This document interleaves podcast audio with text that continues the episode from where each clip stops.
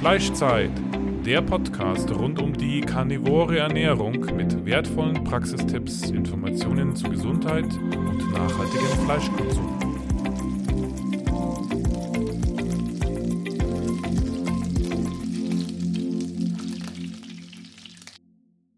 Unser Partner heißt jetzt carnivoro.eu und bietet Supplemente rund um die karnivore Ernährung in höchster Bio-Weidequalität.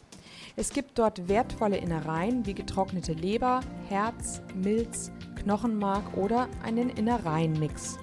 Nicht nur die Mineralien, sondern auch die Vitamine sind durch die schonende Gefriertrocknung zu 95 Prozent erhalten.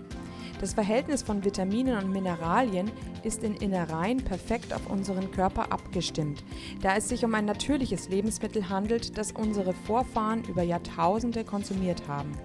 Auch die Aufnahme durch unseren Körper erfolgt auf natürliche Weise gegenüber Nahrungsergänzungsmitteln, die isoliert hergestellt werden und häufig Zusätze enthalten. So gibt es auch Knochenbrühe in praktischer Pulverform zum Auflösen, auch ohne Zusätze, ganz natürlich mit einem hohen Anteil an Kollagen. Sichere dir jetzt mit dem Code Carnitaria 5% Rabatt auf deinen ersten Einkauf. Herzlich willkommen zu einer weiteren Folge des Fleischzeit-Podcasts. Wir haben heute Bastian Hölscher zu Besuch. Er ist Allgemeinarzt und Arzt für funktionelle Medizin und Ernährungsmedizin. Ja, willkommen bei uns, Bastian. Vielen Dank, willkommen. Jetzt, also danke für die Einladung. genau.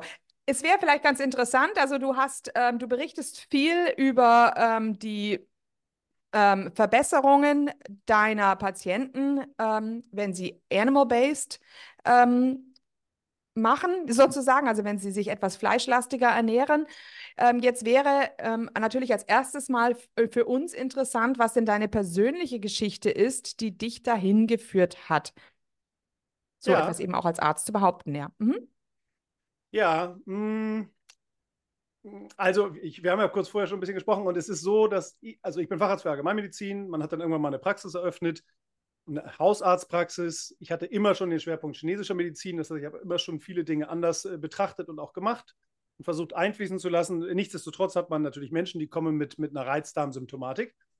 Ähm, auch gar nicht so wenige, also ne, unerklärliche Beschwerden im Magen-Darm-Trakt, Blähungen, Völlegefühl, ja, also so die, diese ganzen Geschichten. Und ähm, die schickt man dann als Allgemeinarzt irgendwann, wenn die wirklich dolle klagen, auch mal zum Facharzt für, für Gastroenterologie, also zum äh, zu dem Spezialisten äh, letztlich, äh, wenn es um Magen-Darm-Beschwerden geht. Äh, und die kamen dann immer wieder mit äh, einem völlig unauffälligen Befund, also Magenspiegelung unauffällig, Darmspiegelung unauffällig. Und dann ist immer die Empfehlung, ja, das ist psychisch. Die Diagnose ist Reizdarm, ähm, ja, schickt die zum Psychotherapeuten. Ich persönlich selbst habe auch seit ich denken kann, so seit meinen 20ern Reizdarm-Symptomatiken gehabt immer wieder so ein bisschen on-off und habe das mit chinesischen Kräutern behandelt. Das hat auch funktioniert. Also Akupunktur und Kräuter haben mir durchaus genutzt. Ich habe damals auch so ein, so ein Fertigprodukt aus China irgendwie sehr viel konsumiert, von sich irgendwie rausstellte, da war was drin, was nicht so gut war. Da war ich auch nicht so froh. Und war aber irgendwann an einem Punkt, wo ich dachte, okay, also ich überspringe den Gastroenterologen mit Magen- und Darmspiegelung, ist ja auch irgendwie nicht nett. Da kommt ja eh nie was raus. Ähm, also außer man hat jetzt Blut im Stuhl, ne? Aber so, ne? So, dann, und gehe halt direkt zum Psychotherapeuten. Also das war so der Punkt, an dem ich war, weil ich ja irgendwie wusste, äh, da kommt ja eh nichts raus und ist psychisch, na gut, dann, dann da halt mal hin. Und dann fiel mir in den Sommerurlaub, ich glaube 2016, 2017, ähm, ein Buch in die Hände oder wurde mir empfohlen von einem Kollegen, der sich mit funktioneller Medizin beschäftigte, von dem Perlmutter. Auf Deutsch übersetzt ist es äh, Scheiß schlau, ganz, ganz pfiffiger Titel. Auf Englisch Brainmaker, klingt ein bisschen more sexy, würde ich sagen. Und ähm, das habe ich dann gelesen und äh, letztlich ähm, berichtet er da über, ja, über Zusammenhänge zwischen Darmgesundheit, Ernährung und Hirngesundheit, psychischer Gesundheit. Also aber auch nicht nur psychischer Gesundheit, sondern also auch Erkrankungen wie MS und solche Dinge. Und schlägt ein relativ sauberes Paleo-Konzept vor. Und das habe ich einfach gemacht. habe gedacht, komm, scheiß drauf, ich probiere es. Und habe innerhalb von drei, vier Wochen war alles weg. Also wirklich alles weg. Die gesamten Magen-Darm-Beschwerden waren weg. Und halte ich fest, ich konnte nach dem Mittagessen noch denken. Das war vorher Ja, also so äh, ein, ein, ein, eine Entschuldigung bitte an alle Patienten, die ähm, ja bis dahin nachmittags bei mir waren, weil nach dem Mittagessen, keine Ahnung, Spaghetti Carbonara, ja, wump, ging es wirklich runter mit, also, also wirklich geistige Leistungsfähigkeit, also massiv. Ja. Mhm, das war so mhm. mein, das war, also und das war der Moment, wo ich dachte, wow, also, äh, ja, also ich weiß vor allem das eigene persönliche Erlebnis. Also man, man hat 20 Jahre zu tun mit etwas, was man mit chinesischen Kräutern Akupunktur immer so ein bisschen besser kriegt wo alle sagen, das ist psychisch, man kann nichts dagegen tun. Ich stelle die Ernährung um und drei, drei, Wochen später ist das weg. Das mhm. war so, das war so, das kann, mhm. das kann, doch jetzt nicht angehen, ja. Also war echt so der Schock. Ja. Ja, und war jetzt dieses Paleo, ich meine, es gibt ja verschiedenste mhm. Weisen mhm. von Paleo, würde mich jetzt interessieren, was für ein Paleo war das? Kohlenhydratarm, war das mit Milchprodukten, ohne, wie war es mit Nüssen? Ja. Ähm, wie viel Gemüse hast du dann noch konsumiert? Und wie war es auch mit, mit Fetten? Hast du viele Fette konsumiert? Ähm, also ich würde jetzt mal denken, und das ist so verrückt, weil das auch schon so lange her ist, ne? Und das verschwimmt ja in der Erinnerung. Aber also ganz, ganz sicher Gluten, also Getreide raus. Also da habe ich in der Zeit habe ich gar kein Getreide gegessen. Ich habe ich hab da durchaus Gemüse gegessen. Also das gab dann Ei und irgendwie, also was habe ich, ich weiß noch, wir sind im Urlaub gewesen, meine Familie hat da Croissants gegessen und ich habe mir ein Ei gemacht mit, äh, mit ein bisschen Grünzeug, ja, und ordentlich Butter drin, das sowieso. Und natürlich Fleisch ähm, und auch Nüsse auch und auch getrocknete Früchte. Also das war so ein getreidefreies Paleo. Ja, also es war jetzt auch nicht AIP mit ohne Ei und alles, aber so ein, ich würde mal sagen, getreidefreies Paleo. Ähm, genau, also ich, ich, wenn, du mich, wenn du mich so fragst, würde ich sagen, was hat den größten Impact gehabt, war wirklich das Weglassen von Getreide und in der Phase auch das Weglassen von Milchprodukte kann ich dir nicht zu 100% garantieren, aber auf jeden Fall Getreide. Das war für mich äh, so der, der größte Impact. Ja. Mhm, mhm. Vielleicht auch die Milchprodukte zu reduzieren und wenn dann eben nur noch fermentierte Milchprodukte. Mhm, mhm. Ja, ja. Oder Rohmilchprodukte. Ja, ja. Genau, also, ne, also ich bin auch Milchprodukte gegenüber, Milchprodukten gegenüber aufgeschlossen. Äh, meine Lebensgefährtin verträgt Kuhmilch nicht, deswegen haben wir immer nur Schaf und Ziege und mhm. das dann auch fermentiert, also Käse oder Joghurt. Die Milch ist meist auch homogenisiert, von daher, genau. Mhm. Mhm, mhm. Da kommt es ja, wenn sie Milch nicht verträgt, ähm, Kuhmilch nicht verträgt, wahrscheinlich auf das A2, auf das. Ähm, genau, das Alpha-1 also das Alpha-1-Casein in der Kuhmilch hat ja eine Kreuzreaktion mit Gluten, deswegen rate ich meinen Patienten auch immer, vor allem in der Phase, wo ich, wo ich erstmal wissen will, was kann Ernährung für mich, äh, das komplett rauszuschmeißen, ja. Ja, ja, genau, hatten wir auch in der letzten Folge schon. Ja, ähm, und ähm, Jetzt beobachtest du das also bei deinen Patienten eben auch im Moment und du hast auch ein bisschen kritisiert, dass ihr Ärzte eigentlich ja von Ernährung überhaupt gar nichts erfahrt, ne? Ja, also es ist schockierend. Ja? Also, es ist, also es ist ja total, also jetzt ein Fall, den ich auch auf Instagram äh, berichtet habe, es ist ja einfach also, man, man, man, also wenn man wirklich mal hinguckt, dann sagt man, das kann ja gar nicht sein. Also, ne, das ist ja, das kann ja gar nicht sein, dass ich ausgebildet, also ich sechs Jahre Studium plus sechs Jahre Facharztausbildung, also ich habe ich hab zwölf Jahre lang mich in einem Ausbild, also in einer Ausbildung befunden, in der es darum geht, menschliche Gesundheit zu verbessern. So wird wenigstens suggeriert. Und ich habe keinen blassen Schimmer von Ernährung. Also nada niente. Also halbseidene Empfehlung, wenn du Gicht hast, isst weniger Innereien und trink weniger Bier. Okay, ja. so, auf der Ebene. Und wenn du Diabetes hast, isst nicht so viel Zucker. Das ist so grob, auf was sich das runterbricht. Ja, und das ist also, wenn man dann in diese Welt eintaucht und sieht, okay, da ist mehr, da gibt es da gibt's noch, da geht es noch tiefer, dann ist man einfach, also ich bin weiterhin schockiert, dass und vor allem, wenn man sieht, wie vielen Menschen man wirklich dauerhaft helfen kann. Also ich bin auch von der chinesischen Medizin methodisch erstmal weg, weil ich finde die super. Also die sind richtig kraftvoll. Du kannst da Sachen machen, wenn du dich ein bisschen in die Tiefe gräbst und nicht das machst, was die Chinesen da rausspucken, äh, also die kommunistische chinesische Partei da. Äh, wenn du da in die Tiefe gehst, kannst du unglaublich viel machen. Gleichzeitig das Konzept ist, ich bin krank, ich gehe zu einem Therapeuten und der macht mich heile durch Kräuter und Akupunktur. Und es entsteht so eine also eigentlich entsteht eine Abhängigkeit. Ja? Und, und ich musste immer wieder hin. Und das fand ich immer schon so, ich, gestern hat sich ein Patient verabschiedet und gesagt, Bastian, mir geht's gut, ich bin weg. So, perfekt, Job getan.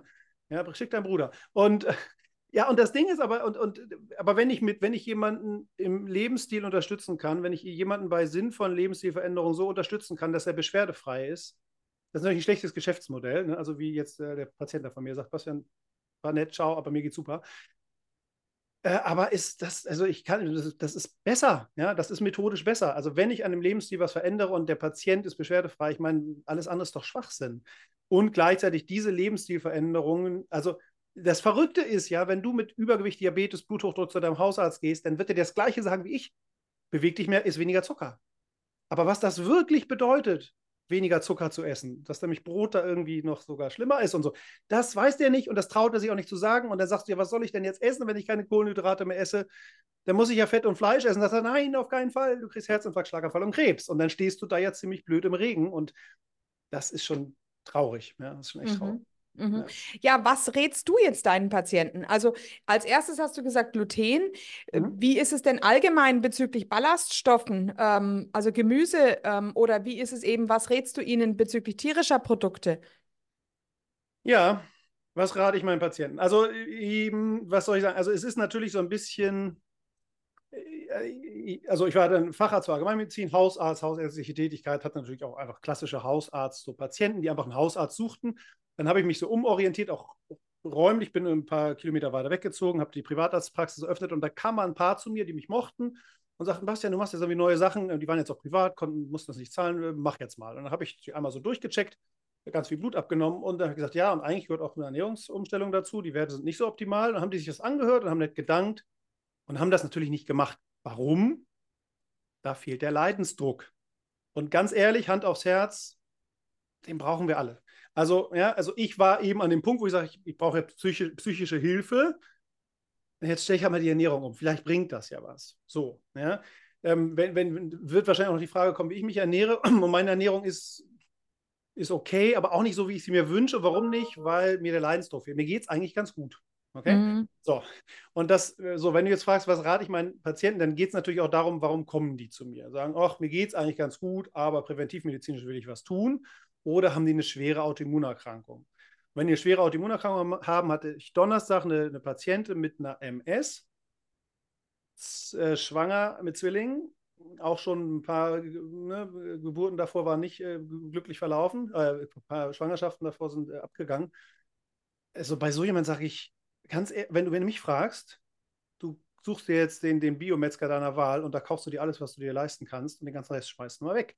Also die, den sage ich ganz klar, also wenn du was reißen willst, wenn du deinen Kindern Nährstoffe geben willst und das brauchen die und wenn du dein Immunsystem beruhigen willst und wenn du auch einen Stress raus haben willst, was hat denn jetzt Gluten und was nicht, dann isst du jetzt Fleisch und Salz und bist damit fertig. Ja, und wenn du sagst, ich brauche Kohlenhydrate, dann packst du ein bisschen Honig da drauf. Also wir essen zu Hause, wir haben halt mal eine Carnivore-Phase gehabt ähm, vor anderthalb Jahren. Und dann, dann gab es dann Fleisch mit Butter. Meine Kinder lieben Butter. Und dann kommt da Honig drauf, ja, wenn man da irgendwie Kohlenhydrate zu will. Und das, das schmeckt ja super. Ne? Also so, das heißt, also was, die Antwort ist, das hängt sehr davon ab, wer da vor mir steht und wie der Leidensdruck ist. Und wenn da jemand ist, der sagt, ey, ich bin voll in Optimierungswahn, dann sage ich, probier das mal. Mach mal drei Monate Carnivore, schau, wie es dir geht, weil ich, mir geht es ja auch um die Freiheit, um die Freiheit, also das ist eigentlich mein Hauptziel, wenn, wenn, dass du frei bist zu entscheiden, was was will ich eigentlich und was tut mir gut und was nicht. Und wenn du dies, diesen Feedback-Loop hast, ich esse so und es geht mir so viel besser und dann tue ich dieses Nahrungsmittel oder dieses und dieses mit rein und es geht mir schlechter und ich sehe den Zusammenhang, du bist ja frei zu entscheiden. Also das, genau. Ne? Ja. So, das ist also, das Wichtigste. Im Grunde geht es hier auch um Aufklärungsarbeit. Ne? Also wenn eben, wenn bei jemandem der Leidensdruck nicht so groß ist, dann mhm. ist es trotzdem für ihn wichtig zu wissen, wenn er durch den Supermarkt geht, dass er besser nicht zum Rapsöl greift, ne? mhm. ja. sondern dass er eben eher zur Butter greift oder ähm, dass er auch nicht unbedingt alles total mhm. mager, mager, mager kaufen muss, sondern dass er auch mal ein bisschen fetteres Fleisch essen kann. Ähm, also das sind einfach Dinge, die es ist, da ist es einfach, ja, die Aufklärungsarbeit ist einfach wahnsinnig wichtig. Je mehr, mehr, Leute das wissen, dass Vollkorn vielleicht eben nicht so ratsam ist, sondern dass man sich dann eher auch eine, eine ähm, ein Weißmehl, ähm, das es vielleicht weniger ähm, Antinährstoffe enthält und damit äh, nicht so sehr die Mineralien raubt und also einfach äh, auf diese Art und Weise ein bisschen offener, ähm, ja, oder wie sagt man, mit, mit mehr Wissen durch den Supermarkt läuft. Ähm, das kann ja auch präventiv unheimlich gut sein, ne? Ja, und die Leute sind, ich meine, ganz ehrlich, das, was du da draußen an Informationen, also im breiten, in den breiten Mainstream-Medien an Informationen über Ernährung bekommst, und ich bin jetzt 47 Jahre alt, und was in den letzten 47 Jahren, also was auch immer, ne, seit man mitdenken kann. Also was ich in den letzten 40 Jahren an, an subtilen Informationen, also was, was uns so an subtilen Informationen über Nahrungsmittel in den Geist gepresst wurde oder lanciert wurde, ist einfach zu 97 Prozent falsch. Also einfach richtig falsch.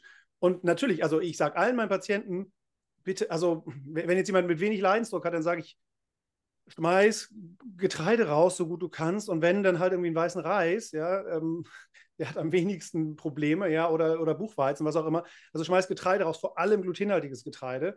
Schmeiß konventionelle ähm, Milchprodukte raus, homogenisiert, pasteurisiert, Antibiotika voll und isst so viel tierische, hochwertige tierische Produkte, wie du kannst. Sei das Fleisch. Also, ja, ein schönes Beispiel, weil die meisten Leute haben ja dann so eine Panik. Meine Mutter gehört dazu oh, ich muss ja jetzt auf alles verzichten, die richtig guten Sachen darf ich nicht mehr essen. Ich weiß nicht, ob du Nina Teichholz kennst. Ähm, ja, also wunderschönes Buch, The Big, uh, The Big Fat Surprise, glaube ich, heißt ja. es. Mhm. Ähm, die, die, die, die, die kommt ja aus der mittleren Westen in den USA, irgendwie alles gegessen, was die Ernährungspyramide so empfiehlt, übergewichtig, unglücklich, geht nach New York, muss plötzlich für unseren Gourmet-Journal ähm, Reviews schreiben, ja auch harter Job, ne? muss so richtig gut essen gehen und dann was schreiben. Und dann nimmt die plötzlich Gewicht ab und denkt, was ist denn hier los? Ja, und ich war vor zwei Tagen, äh, mein Vater ist so, ist so ein Gourmet, der, das ist für den sein Leben, hat er mich eingeladen, drei Sterne, Hamburg, The Table, geht mal hin, kostet viel Geld.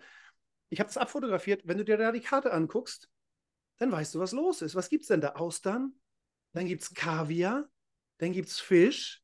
Und wenn die dir ein Rinderfilet hinlegen, dann packen die da Entenleber drauf. Ne? Mhm. Und, das, und da guckst du auf die Karte und denkst, Alter, das sind Nährstoffe. Hier wirst mhm. du richtig satt obwohl die Portionen klein sind. Das ist ja der Trick. Das sind kleine Portionen, das ist richtig Sterneküche auf höchstem Niveau. Das sind kleine Portionen, aber die sind so dicht mit Nährstoffen. Und da, also so viel Weizenmehl kannst du mal essen, dass du die Nährstoffe reinkriegst. Das schaffst du nicht. Ja. ja. Und das ist, also da ist ein, eine, eine Menge an Fehlinformationen, die ist gigantisch. Ne? Mhm, mhm. Ja, interessant. Ich, ich wusste das auch nicht von der Nina Teichholz, dass das der Beweggrund war, der sie dahin Das war ihr, das, das schreibt sie in dem Buch. Das war so, ich finde das so schön, ja, weil die, aus, also genau wie ja bei mir auch. Ich hätte ja auch gesagt, ja, kann sich ein bisschen anders ernähren, bringt aber nicht viel. In der Leitlinie steht es nicht drin. Also natürlich, das ist wie ja immer die eigene Erfahrung. Also ich habe das kann, also, also die Menge an Beschwerden, also ich habe ja auch in vier Monaten, ich bin 1,83, habe damals 89 gewogen, mich zu wenig bewegt, mache ich auch immer noch und habe damals von 89 in vier Monaten 14 Kilo abgenommen. Mhm. Und ich habe mich nicht mehr bewegt. Ja? Mhm. Also ich, ich bin jetzt nicht, also ich bin damals, ich fahre mit dem Fahrrad zur Arbeit und so, ich mache nicht nichts, aber es ginge mehr, ja. Und das ist also unglaublich. Und also dieser, dieser persönliche Weg, dass ich gesagt habe, ich habe jetzt, jetzt plötzlich habe ich die ganzen bösen Sachen gegessen. Ich meine, was kriegst du in der Sterneküche? Kriegst du, du kriegst hochwertige Proteine, Hummer, Lachs, Kaviar, Fleisch, Leber, also zweimal Leber. Es gab Gänseleber, es gab Entenleber. Also ich meine, das sind die guten Sachen.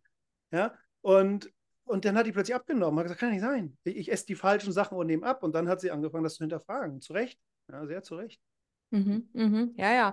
Und ähm, ich habe jetzt gerade gepostet, heute Morgen kam mhm. ähm, ähm, eine Nachricht mhm. rein ähm, auf meiner Telegram-Gruppe. Das ist ja toll, dass ich da im Grunde, dass da die Leute alle immer alles Mögliche posten, wenn sie was mhm. Neues entdecken. Äh, dass also jetzt festgelegt wurde, dass in den Kitas und äh, Schulen ähm, bis 2030 nur noch eine Fleischmahlzeit pro Woche erlaubt sein soll. Erlaubt sein soll, also Vorschrift. Ähm, ja, und das führt natürlich zu eklatanten Nährstoffmängeln, vor allem wenn immer mehr Kinder natürlich in diese Kitas müssen, weil die Eltern beide arbeiten. Ähm, da ist es wirklich fraglich, ob man nicht sagt, also man, ähm, man verzichtet auf mehr Gehalt und man ähm, erzieht ein Kind zu Hause, weil man ihm dann auch Essen, also die richtigen Nährstoffe geben kann. Und dann geht man halt zum, zum Metzger und holt sich da die Schlachtabfälle fast schon. Also das ist ja meistens sehr wertvoll, sehr nährstoffreich. Das wäre im Grunde eine, eine sehr, sehr ähm, äh, eine wesentlich bessere Möglichkeit, um die Kinder ähm, gut zu versorgen. Du, ähm, das ist witzig. Also mein, mein erster Impuls, als du das gesagt hast, war, geil, ein Argument mehr gegenüber meiner Frau, warum wir unsere Kinder nicht in die Schule schicken. Ja, mhm. die, also es gibt so einige Dinge, die da unterrichtet werden, mit denen bin ich nicht ganz einverstanden. Ähm, vor allem halt eine Fehlerkultur. Du machst einen Fehler, wirst bestraft. Ja, und wenn du Unternehmer bist, dann machst du einen Fehler und denkst, okay, mache ich, mach ich ja, hat nicht funktioniert, ich probiere was Neues. Aber anderes Thema, aber äh, Nährstoffe versteht die auch, sehr besser als ich. Ja, nicht nur Nährstoffe, es geht ja auch um die Manipulation, ne? Es ist ja, es findet ja, ähm, und du musst ja wissen, jetzt schweifen wir natürlich ein bisschen ab ans Schulsystem, aber ich bin vor kurzem zum Beispiel äh, mit ein paar Frauen zusammengesessen am Abend. Die eine hat Kinder, die sind schon 30, meine Kinder sind um die 20, ähm, äh, andere Kinder waren jetzt eben auch noch mal ein bisschen jünger. Auf alle Fälle haben wir festgestellt, die Kinder, die jetzt 30 sind, sind, die haben noch Rechtschreibung gelernt und äh, Kopfrechnen und dergleichen. Und ähm, bei meinen Kindern war das jetzt schon mal nicht mehr der Fall, weil die ja sich alles andere überlegen, irgendwelchen Kreativblödsinn, aber keine Diktate mehr machen und die Rechtschreibung einfach nicht äh, mehr vermittelt wird. Also ähm, hm. Das ist zum Beispiel hm. auch kein Grund, seine Kinder in die Schule zu schicken. Allerdings hat man natürlich in Deutschland Probleme. Ähm, ich kenne da auch welche, die nach Irland ausgewandert sind oder in die Schweiz, wo sowas eben hm. überhaupt noch möglich ist, gell? Ähm, Genau, da muss man ein bisschen kreativ werden. Also da, das ist ja, da kann jeder für sich schauen, wie, wie how to mitigate this risk, also wie, wie, ja, wie reduziere ich die Risiken, die durch einen Schulbesuch auf meine Kinder einwirken. Und ähm, ja, also was soll man sagen? Ähm, ich habe jetzt auf einem Vortrag jemanden kennengelernt, der Veganer war. Und ähm, die meisten sind ja, das sind ja gute Menschen. Ja, die wollen ja, also der Beweggrund ist ja fast immer gut. Und da habe ich den gefragt, hör mal, wie, wie kam das? So, ne? Also dann sagt er, ich bin schon Veganer, seit ich sechs bin. Und denke ich, okay, dann war das jetzt zu Hause so das Ding. Er hat gesagt, nee, wir haben in der ersten Klasse eine Dokumentation gesehen, wie die diese, diese Bruderküken, also halt die männlichen, die keine Eier legen, in so einen Schredder packen. Aber ganz ehrlich, wenn du mir das mit sechs Jahren gezeigt hättest, ich wäre auch Veganer. Ja, also wie, wie hartherzig musst du sein, mhm. um Fleisch zu essen? Ja, ja? dabei ist es inzwischen aber, verboten, gell? Genau, aber, aber sorry, ey, meine Fresse, was macht ihr da? Ja, also, also, also, dass man sorgsam, also wer sich nicht für Tierwohl, Tierwohl einsetzt, ist ja auch ein Arsch, mal ehrlich. Ja, also das tun wir doch bitte alle. Und gleichzeitig gehen natürlich auch in der Landwirtschaft Tiere tot. Also zu sagen, ich bin Veganer und ich, ne, also dann trinkst du Wasser und äh, atmest Licht und fegst den Weg, bevor du über die Straße gehst. Das ist dann Jainismus. Völlig okay. Nur es ist ein Irrglaube, dass in der Landwirtschaft keine Tiere sterben. So, also das heißt, Tiere sterben. So, ja, und ähm, aber ganz krass, ja, so krass. Also ich meine, ich habe den total verstanden. Ich habe gesagt, Alter, das verstehe ich, ja. Es ist nicht wirklich gut für dich auf lange Sicht, aber ey, was willst du machen, ja? Mhm. Also du mhm. kannst ja, wir sind ja in der unglaublich privilegierten Situation, dass wir Nährstoffmängel mit Nahrungsergänzung beheben können.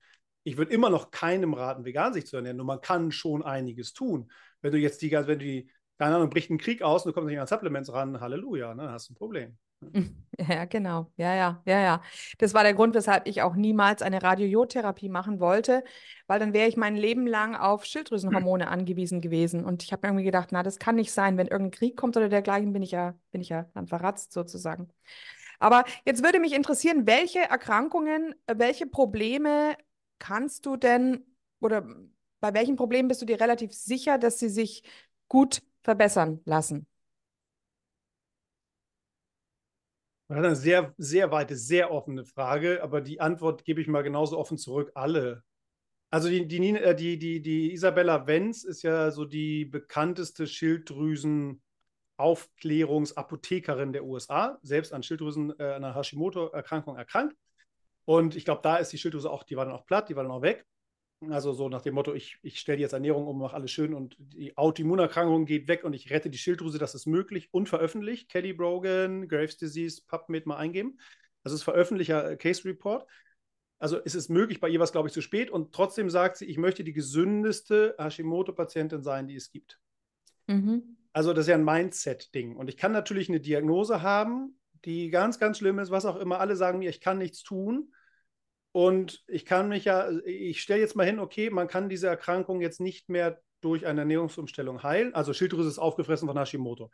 Jetzt machst du die, beruhigst du das Immunsystem mit einer richtigen Ernährung, dann ist die Schilddrüse ja nicht wieder da. Das muss man ja fairerweise sagen. Trotzdem frage ich mich immer, will ich überhaupt so eine Autoimmundynamik unterhalten, ob jetzt Schilddrüse da ist oder die wurde rausoperiert. Sagen wir mir, wurde, ich hatte eine Hashimoto, hatte ich einen Knoten, alle haben Panik bekommen, Schilddrüse raus. Okay. Will ich denn mich, will ich denn meinem Körper also möchte ich denn diese Autoimmundynamik unterstützen oder möchte ich, dass mein Körper, dass sich mein Immunsystem beruhigt?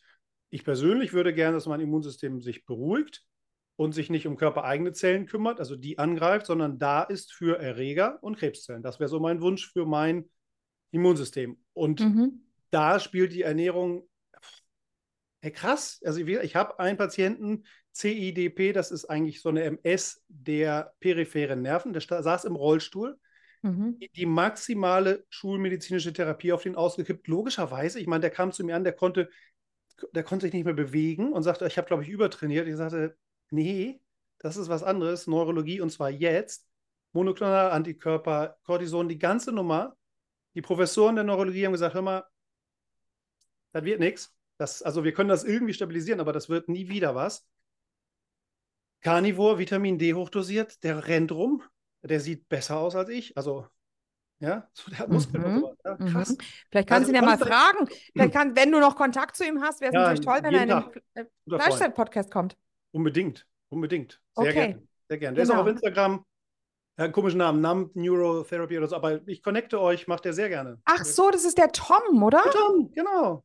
Genau, der, äh, ja, ja, mit dem habe ich jetzt Kontakt begonnen. Ich weiß gar nicht über wen. Ich glaube, ähm, Peaceful. Ja, genau, mit dem bin ich schon im Kontakt. Der kommt genau. äh, ähm, genau. wahrscheinlich schon in den Podcast. Und äh, ah, ich wusste aber gar nicht, dass es sich um MS handelt. Das hat er nämlich nicht. Ja, das ist nicht, das ist kein MS, das ist CIDP. Das ist äh, Chronic Inflammatory.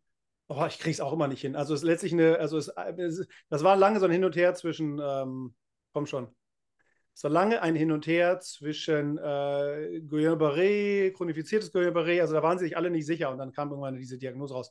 Letztendlich, und das ist so, also ich bin ja so ein bisschen einfach gestrickt und deswegen bin ich auch froh, dass ich bin, wo ich bin, weil diese ganzen 150.000 Unterteilungen von Erkrankungen haben mich immer total gestresst. Habe ich jetzt die richtige Diagnose gestellt oder nicht? Hilfe, was hat, was ist passiert? Was, wenn ich die falsche Diagnose stelle? Und das ist ja in der Therapie, die ich mache, völlig ziemlich scheißegal, um die Wahrheit zu sagen. Denn ob du jetzt eine Hashimoto hast oder ein Graves, also oder Basedo oder MS, ich will dein Immunsystem beruhigen und sag, Alter, entspann dich. Das ist dein eigener Körper. Lass dir mal in Ruhe. Okay? Ja. Und da ist der Weg immer der gleiche. Mhm. Ja, und vor allem, das finde ich jetzt gerade interessant, was du sagst. Ähm, genau das habe ich jetzt aus dem Buch Brain Energy von dem Chris Palmer rausgelesen. Das im Grunde diese ganzen psychischen Erkrankungen, die sind auch nicht klar zu definieren. Man kann nicht klar sagen, der hat Autismus. Und, und wenn er Autismus hat, ist das eine ganz andere Therapie als jemand, der jetzt äh, Schizophrenie hat oder, oder der einfach nur eine Depression und, ähm, und dann gibt es Persönlichkeitsstörungen oder wie gesagt, äh, also gibt ja mhm. verschiedenste mhm. ähm, psychische Erkrankungen, aber die gehen alle in ineinander über und er zeigt vor allem, dass sie letztlich alle eine metabolische Erkrankung als Ursache haben. Das mhm. ist eben auch schon unheimlich interessant, dass er auch gesagt hat, allein schon bei Kindern, die jetzt zum Beispiel Depressionen bekommen, ähm, da kann man zwar äußerlich keine metabolische Erkrankung feststellen, aber wenn man zum Beispiel mal Insulin bei denen misst, stellt man fest, dass sie also eine Hyperinsulinämie haben. Und dass das dann wiederum der Grund ist, ähm, eventuell für diese ganzen psychischen Erkrankungen.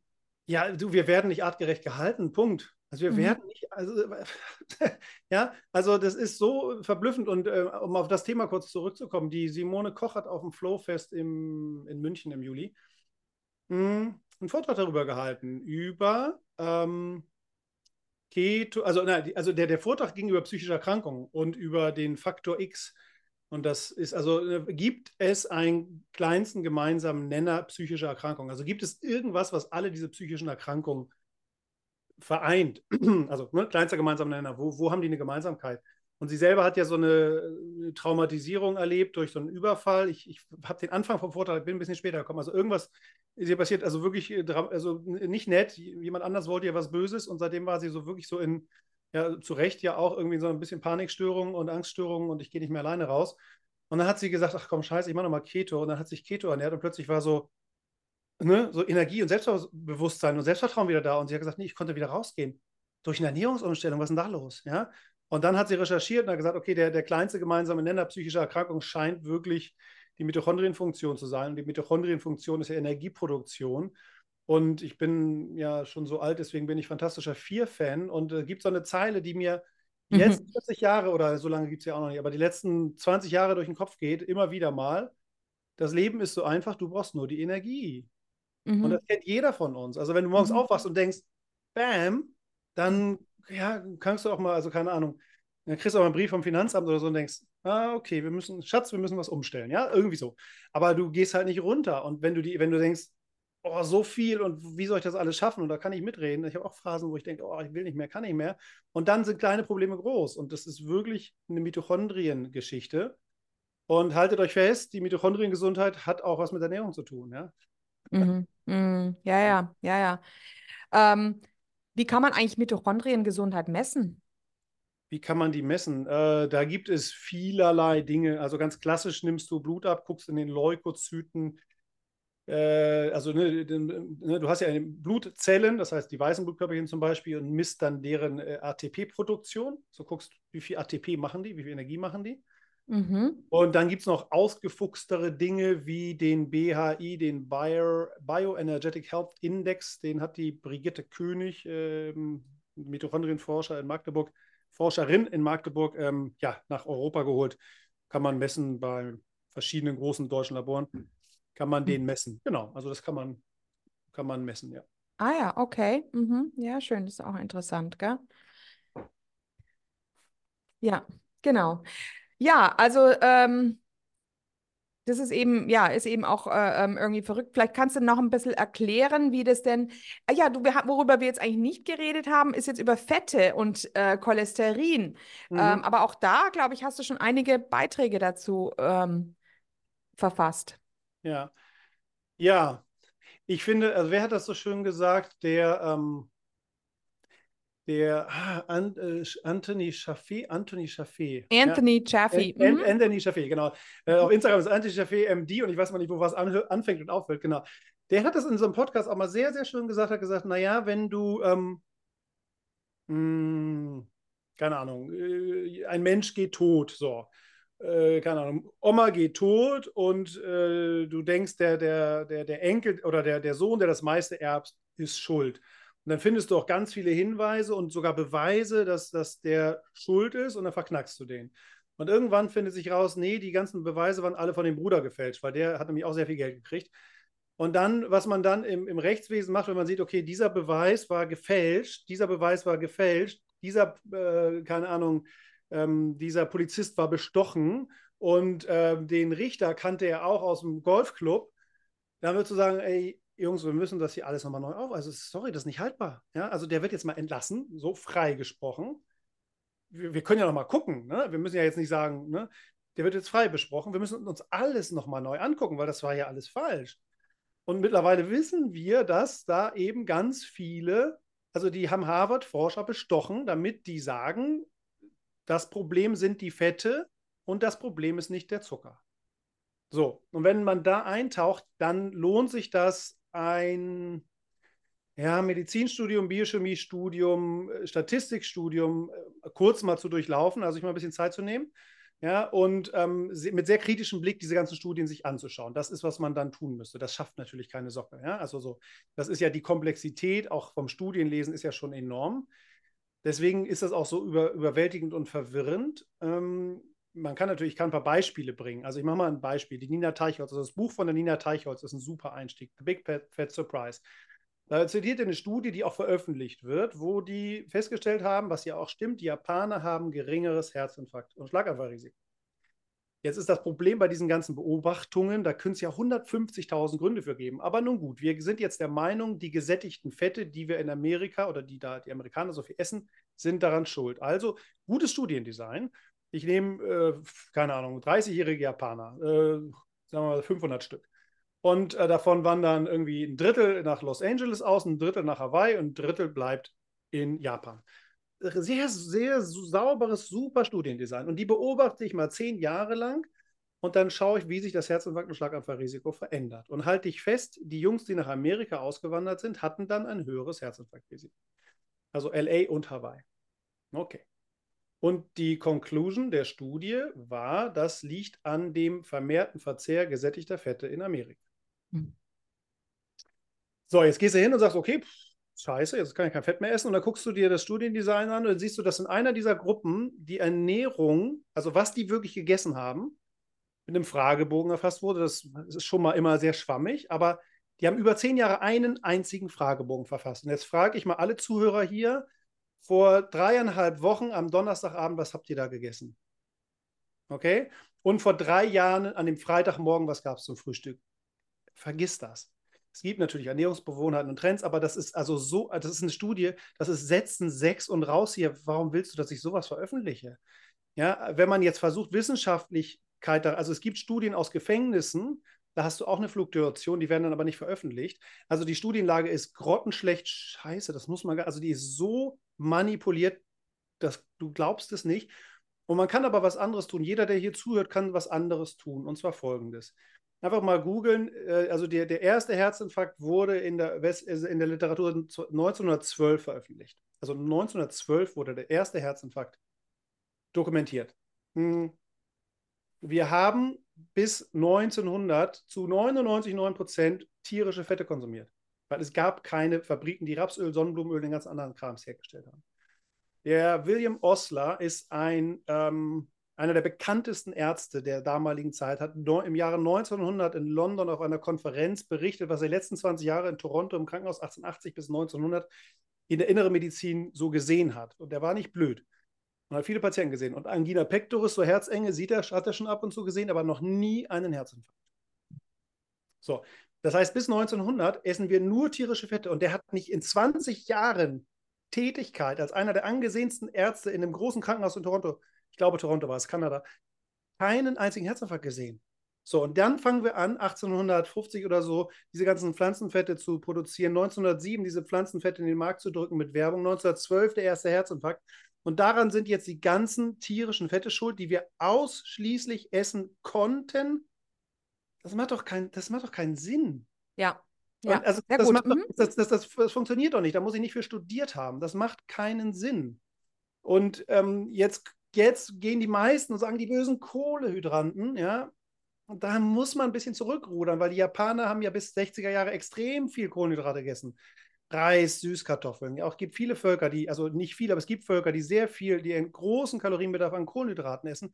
Die kippen aber auch nicht mit 30 mit Herzinfarkt um. Also der böse, böse Zucker und so wie wir den konsumieren, finde ich den böse. Aber naturbelassene Produkte wie eine Süßkartoffel und Frucht und Obst und auch offensichtlich weißer Reis kann unproblematisch sein. da muss man fragen, was ist denn jetzt neu? Und es sind nicht die tierische Fette. Da, da, da, da ja, da verwette ich mein Hab und Gut drauf, dass die tierischen Fette nichts Neues sind in der menschlichen Ernährung. Pflanzenfette sind neu und werden gepusht und sind überall drin. Und das will aber keiner wissen. Ja, das ja. will keiner wissen. Ja, und ich denke, der Anteil an Fleisch, den wir konsumieren, wird immer geringer auch. Also hm? damit fehlen einem ja auch eben immer mehr Nährstoffe. Und dann haben wir natürlich auch die Problematik bei den ähm, tierischen Fetten, die enthalten ja auch viele fettlösliche Vitamine und die fallen dann ja auch plötzlich weg. Also ähm, ähm, auch das, einfach dieser Wegfall dieser ganzen Nährstoffe könnte natürlich auch ein Grund sein. Ne? Mm, ja, also du, da gibt es, also wie gesagt, es ist komplex. Äh, die Studie, also eine Beobachtungsstudie, wo ich einfach nur Menschen in, ihren, in ihrem Ernährungsverhalten beobachte und das mache ich ja darüber über Fragebögen. Wie ehrlich sind die denn? Was haben die einfach vergessen? Was sind Zusatzstoffe, die die gar nicht wissen, dass die die essen? Also mal ehrlich, die, die, die Bäckerlobby, also Hut ab, ja. In Deutschland ist ja so weit, dass sie durchgesetzt haben, dass du einen Stoff, den du beim Backen verwendest, nur dann angeben musst, wenn er nach dem Backen noch nachweisbar ist. Wir wissen überhaupt nicht, was wir da essen. Ja, mhm. also von daher Blackbox. Ja, also ich, ich mittlerweile, ich halte diesen Zusammenhang zwischen, und es gibt ja auch, auch das kann man ja, wenn man in die Tiefe geht, da der Chris Nobby, den kann ich sehr, sehr, sehr empfehlen, dieser Augenarzt. Also, was genau. der gibt, also ich meine, also was ist, ich meine, es gibt ja Forschung von Pharma, Entschuldigung, von Pharma, von Tabakofirmen über den Acroleingehalt in einer Zigarette. Das ist, eine Oxy das ist, also, ein Ab also das ist ein Oxidationsabfallstoff, der entsteht beim Rauchen, Oxidation, der entsteht aber auch beim Frittieren von Fett und den findest du in Pommes stärker als in der Zigarette. Mhm. Das, da gibt es saubere Daten zu. Das ist jetzt keine Verschwörungstheorie, das kann man nachlesen. Ja, und das essen wir. Das ist nicht gesund. Das ist halt, ich meine, wer, wer verstanden hat, dass Rauchen nicht gesund ist, auch das kann man diskutieren. Aber das ist auf jeden Fall ein anerkannter Risikomarker für, für Herzinfarkt und Schlaganfall. Und wir frittieren, frittieren Pommes in diesen Ölen, wo ein Vielfaches dieses Stoffes drin ist. und kriegen Herzinfarkt und Schlaganfall. Ich meine, ja, also es, mhm. ist schon. Ja, das hat auch die, das hat auch die Nina Teichholz in dem, in dem Buch beschrieben, dass diese in den, in den Gastro-Küchen ähm, dieses äh, pflanzliche Fett, wenn das, wenn das erhitzt wird, das, es bildet sich so eine richtige, sie hat es immer Resin genannt, also eine Art Harzschicht. Mhm. Und dieses, dieses ganz, ganz feste, harzartige, das sieht man auch überall, das ist dann überall über den, über den also Möbeln, über den äh, Gastromöbeln in dem, in den Großküchen, ist es überall ähm, drüber, äh, dieser Belag. Und ähm, ja, das ist eben auch so ein Stoff, der eben da entsteht durch die Erhitzung, ja und der eventuell auch ähm, sehr schlecht sein könnte. Genau, und das Problem ist, ähm, also die Vielzahl der neuartigen Stoffe und die Vielzahl der Veränderungen, die durch industrialisierte Nahrungsmittelherstellung entsteht, die wirst du nie in einer guten Studie verwursten können. Das kannst du eh mal vergessen. Ja? Und dann, und da, da halte ich mich so ein bisschen, das hat mich sehr entspannt an den, den Ah, Rangan Chatterjee, so einen englischen Arzt. Ach, super Kerl. Ich weiß nicht, ob du den kennst, mal gesehen hast. So ein, so ein also mhm. englischer Arzt, indischer Abstammung. Und äh, einer, der mich sehr geprägt hat in, in, der funktionellen Medizin. Und er hat mal sehr schön gesagt: ähm, Ich bin kein Wissenschaftler, ich bin Arzt. Wäre ich Wissenschaftler, müsste ich sagen, Frau Müller, machen Sie alles so weiter und lassen Sie bitte nur Pflanzenfette aus der Ernährung raus. Ja? Und das mhm. machen Sie jetzt mal fünf Jahre und dann schauen wir nochmal. Okay? Mhm. Ähm, das wäre wissenschaftliches Arbeiten. Aber das mache ich nicht. Ich sage, lassen Sie bitte alles raus, von dem ich mir nicht sicher bin, dass unsere Vorfahren damit Kontakt hatten. Mhm. Ja, und mhm. das sind auch alle, also das ist auch homogenisierte Milch. Das konnten unsere Vorfahren nicht essen. Punkt. Ja. So, und das heißt, also back to the roots. Und deswegen ist diese Paleo-Ernährung ja einfach so, ich denke, so kraftvoll, weil wir plötzlich unseren Organismus nur noch in Kontakt bringen mit Nahrungsmitteln, die er kennt oder kennen kann, sagen wir mal so. Ja, ja, gut. Ich meine, was jetzt Nüsse anbetrifft, ähm, in den Mengen haben sie es ähm, natürlich früher nicht konsumiert. Und wenn man natürlich schon ein Leaky Gut hat, ja. ähm, dann kann es natürlich sein, dass diese Lektine dann schädlich sind. Und für jemanden, der natürlich einen gesunden Darm hat, ist es kein Problem, mal ein paar Nüsse zu essen. Also ähm, da ähm, muss man dann eventuell noch mal stärker in die Elimination gehen. Ne? Ja, Deshalb also, kommen wir ja zu Carnivore, ja. Mhm. Richtig, also man, man, kann ja, man kann das, man kann das Pferd von zwei Seiten aufzäumen. Also entweder hast du echt Leidensdruck, ja. Also ich sage mal hier, der, der Tom, ja, oder andere Menschen mit einer MS, also mit einer Autoimmunerkrankung, an der wirklich was dranhängt. Ja? Also ich habe auch einen Patienten, der kam aus einer Spezialklinik mit einer Neurodermitis.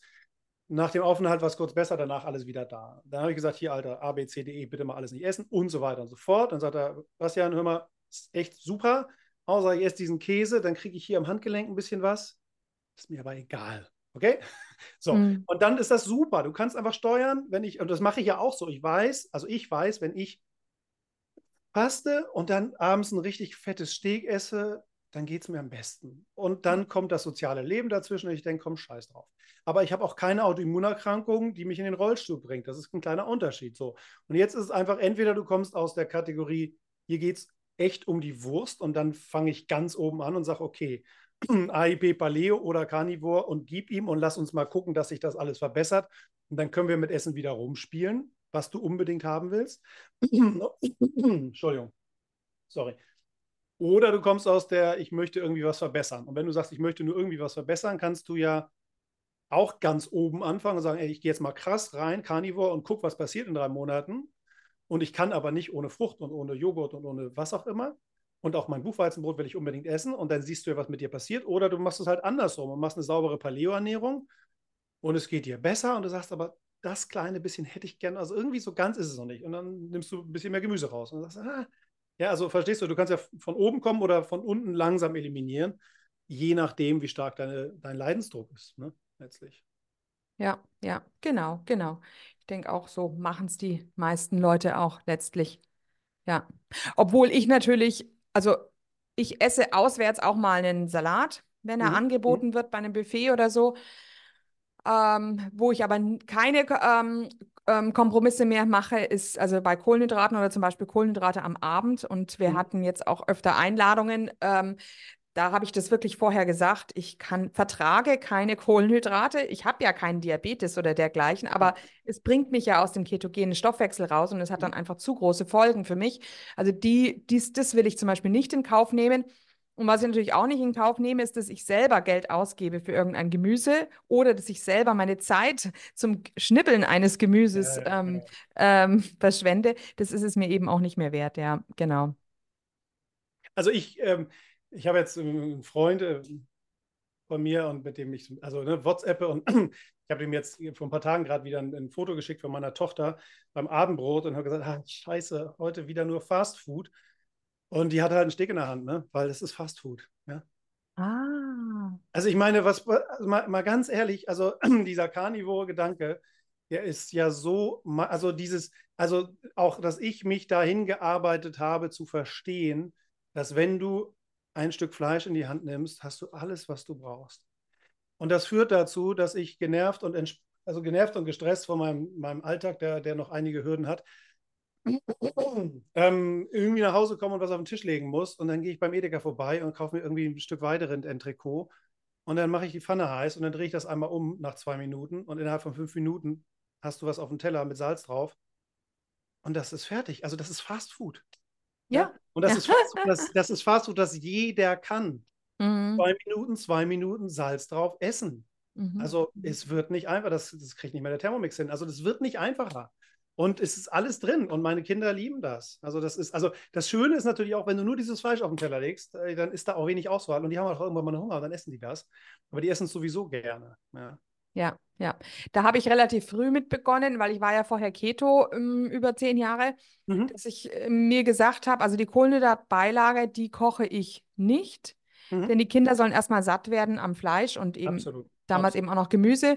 Ähm, ich habe ihnen dann aber einen Nachtisch angeboten. Ähm, das war dann auch so ein bisschen ein, ein Trigger. Also da war ich dann auch nicht ganz so konse äh, konsequent, beziehungsweise ich dachte, zuerst brauchen sie eben diese Nährstoffe und dann äh, kommt erst die Belohnung, weil sonst essen sie sich am Schluss nur am, an den Kohlenhydraten satt. Und das bekommt man ja manchmal mit, dass die Kinder richtig, ähm, dass die richtig ja, die sind ja in so einer Suchtspirale und die, ihnen schmecken nur noch Kohlenhydrate. Und das ist natürlich ganz, ganz eklatant schlimm, weil sie dann natürlich diese Nährstoffmängel bekommen. Dann werden sie auch schlapp und bekommen Bauchweh und werden müde und träge und ähm, äh, bekommen Albträume. Das ist auch ganz interessant. Jetzt wieder ähm, den. Ähm, den Zusammenhang in der Gruppe äh, haben wir alle besprochen, dass so vielen Leuten aufgefallen ist, dass ihre Albträume eigentlich nur dann kommen, wenn wiederkommen oder überhaupt stärkere Träume, wenn man eben Kohlenhydrate gegessen hat Mhm. in größeren Mengen. Mhm. Und ich denke mir auch, was ich mir da als Kind ersparen, erspart hätte, wenn ich da diese Kohlenhydrate, weil ich habe ganz schlimme Albträume gehabt. Meine Eltern hatten praktisch schon ein ein extra Bett in ihrem Schlafzimmer, dass ich da runterkommen konnte, Hm. äh, weil das sehr, sehr häufig vorkam, dass ich nachts nicht schlafen konnte vor lauter Ängsten, obwohl ich also nicht schlimme Horrorfilme oder sowas gelesen habe. Also das ist auch ganz interessant, dieser Zusammenhang, ja. Ja, und an alle Eltern da draußen, ähm, also Nummer eins, bevor, bevor ich jetzt verklagt werde, es gibt, gibt psychologische Studien, die zeigen, dass ähm, wenn Kinder Zeit mit ihrem Vater verbringen, dann verbessert das die Resilienz. Da kann ich mitfühlen, weil der Papa ist halt mal so, ach ja, hat keine Socken an, Entschuldigung. Und ähm, ich bin jetzt, wie gesagt, gestern, heute, also ich bin das Wochenende funktionell alleinerziehend, meine Frau ist auf einem Seminar in England. Und ähm, gestern Morgen musste ich halt irgendwie noch ein paar Sachen machen und, mal, und alles packen und zu Oma und so. Entschuldigung. Und ähm, so, natürlich lasse ich die jetzt nicht ohne Frühstück. Und was habe ich gemacht? Ich habe zwei Eier gekocht und die mögen sehr gerne selber schnippeln. Ich habe zwei Eier gekocht, also weichgekochte Eier und so einen Ziegenkäse hingelegt. Und ähm, unter uns, äh, ich war dann auch zu busy mit ganz vielen anderen Krams, um mich noch weiter zu kümmern. Und die eine meiner Töchter, die mag halt wirklich, die steht eher auf Kohlenhydrate, die andere nicht so. Schlussendlich, ähm, so nach zwei Stunden, haben die dann das Ei komplett und den Käse komplett gegessen. Also so ein gutes Stück, was weiß ich, 150 Gramm Ziegenkäse. Es war ja auch nichts anderes da. Okay, sorry. Ähm, und das ist halt genau wie du sagst. Also bei uns, also da bin ich auch immer bemüht und ich habe das irgendwann beobachtet, dass wir denen dann sagen, ich will ein Brot, dann mach ich dir ein Brot, das ist irgendein so Blumenbrot, Alnatura, glutenfrei, hast du nicht gesehen. Und dann habe ich gesagt, so, nee, ja, dann, also ich mache dann natürlich immer Fett, Butter und Käse drauf, aber und ich bin wirklich bemüht, auch wenn ich zur Tagesmutter gehe und die Tagesmutter kann glutenfrei, den Rest muss ich noch mal ein bisschen beipulen. Ähm, ich bin, ich besorge jetzt wirklich dafür, dass die, ähm, was macht meine Frau? Die macht Schinken, also die stehen voll auf Butter, die nimmt eine Scheibe Schinken und rollt Butter da ein. dann könnt ihr es in die Hand nehmen und dann essen die Schinken mit Butter. Und dann weiß ich, die kommen da an und haben Fleisch und Fett und ab dafür. Ja? Also die haben schon mal eine Grundlage und kommen da nicht so hibbelig an und gehen dann voll auf Zucker drauf. Also da genau. Ja. Genau. Mhm. Ja. ja, ja. Das ist auch wichtig, genau. Das ist die erste Mahlzeit, ja, wenn die dann proteinreich ist, dann, genau. Dann sind sie auch schon mal gesättigt und haben nicht irgendeinen Heißhunger auf, auf, auf irgendwas Kohlenhydratreiches. Ne? Wenn die ein Ei gegessen haben, ich meine, die sind drei Jahre alt, so ein, so ein Ei ist schon mal, ne, ist schon mal Nährstoffe, bin ich schon mal echt ganz happy. Ne? Ja. Mhm, mhm. ja, schön.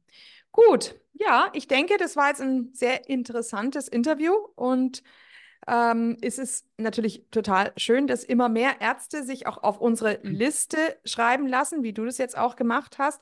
Ähm, ähm, nämlich solche, die eben offen sind gegenüber der karnivoren Ernährung, weil wir brauchen ja unbedingt Ärzte, an die wir uns wenden können, ähm, wenn wir ein Problem haben. Und ja, deswegen, das finde ich schon mal toll. Und dass du mir jetzt eben dieses Interview gegeben hast, auch sehr toll. Und ja, dann wünsche ich dir, dass es auch weiterhin mit deiner äh, Privatpraxis gut läuft und ähm, auch wenn der eine nicht mehr wiederkommt, äh, wird es ja vielleicht weiter sagen und dann hast du ja eine, ähm, dann hast du ja da auf alle Fälle auch einen Zuwachs durch andere äh, Leute und genug, es gibt ja genug kranke Leute, leider ähm, noch, aber das soll sich ja irgendwann mal ändern. genau, also der, der, der, der, genau, wie, wie nennt man das? Also ich bin so ein Marketing, also der, wie heißt denn das Marketing-Jargon? Also der Markt ist groß genug, ja, das auf jeden Fall. Also äh, Menschen, die ein gesundheitliches Problem haben, habe ich, äh, gibt es. Nein, ich habe dem auch gesagt, ach, super. Ich habe gesagt, du, du, bist, so, so soll das sein. Ja? Du kommst, wir haben ganz viel um, also er hat auch alles gemacht, was ich gesagt habe. Ne? Äh, Zähne schön und den ganzen Kram, sich neu ernährt und so. Also dann sagt mir, geht es jetzt gut. Genau so soll das sein. Du kommst mit einem Problem, also mit wie Kfz-Mechaniker, das läuft nicht runter, macht was und fährt wieder und tschüss, da gehst du ja auch nicht einmal die Woche hin. Also so soll das sein. Und wenn du es den Leuten beibringst, wie es geht, können sie es selber. Und dann ist das Ziel, dass die nicht wiederkommen. Ja, und dann, mhm. klar, schick deinen Bruder oder meine Güte. Ja, ist schon. Genau, ja, schön. Also vielen Dank, dass du dabei warst. Sehr gerne, ich danke dir. Genau, mach's gut, ne? Tschüss. Bis dann. Tschüss. Und hier unser Haftungsausschluss. Alle Inhalte im Podcast werden von uns mit größter Sorgfalt recherchiert und publiziert. Dennoch übernehmen wir keine Haftung für die Richtigkeit, Vollständigkeit oder Aktualität der Informationen. Sie stellen unsere persönliche, subjektive Meinung dar und ersetzen auch keine medizinische Diagnose oder ärztliche Beratung. Dasselbe gilt für unsere Gäste. Konsultieren Sie bei Fragen oder Beschwerden immer Ihren behandelnden Arzt.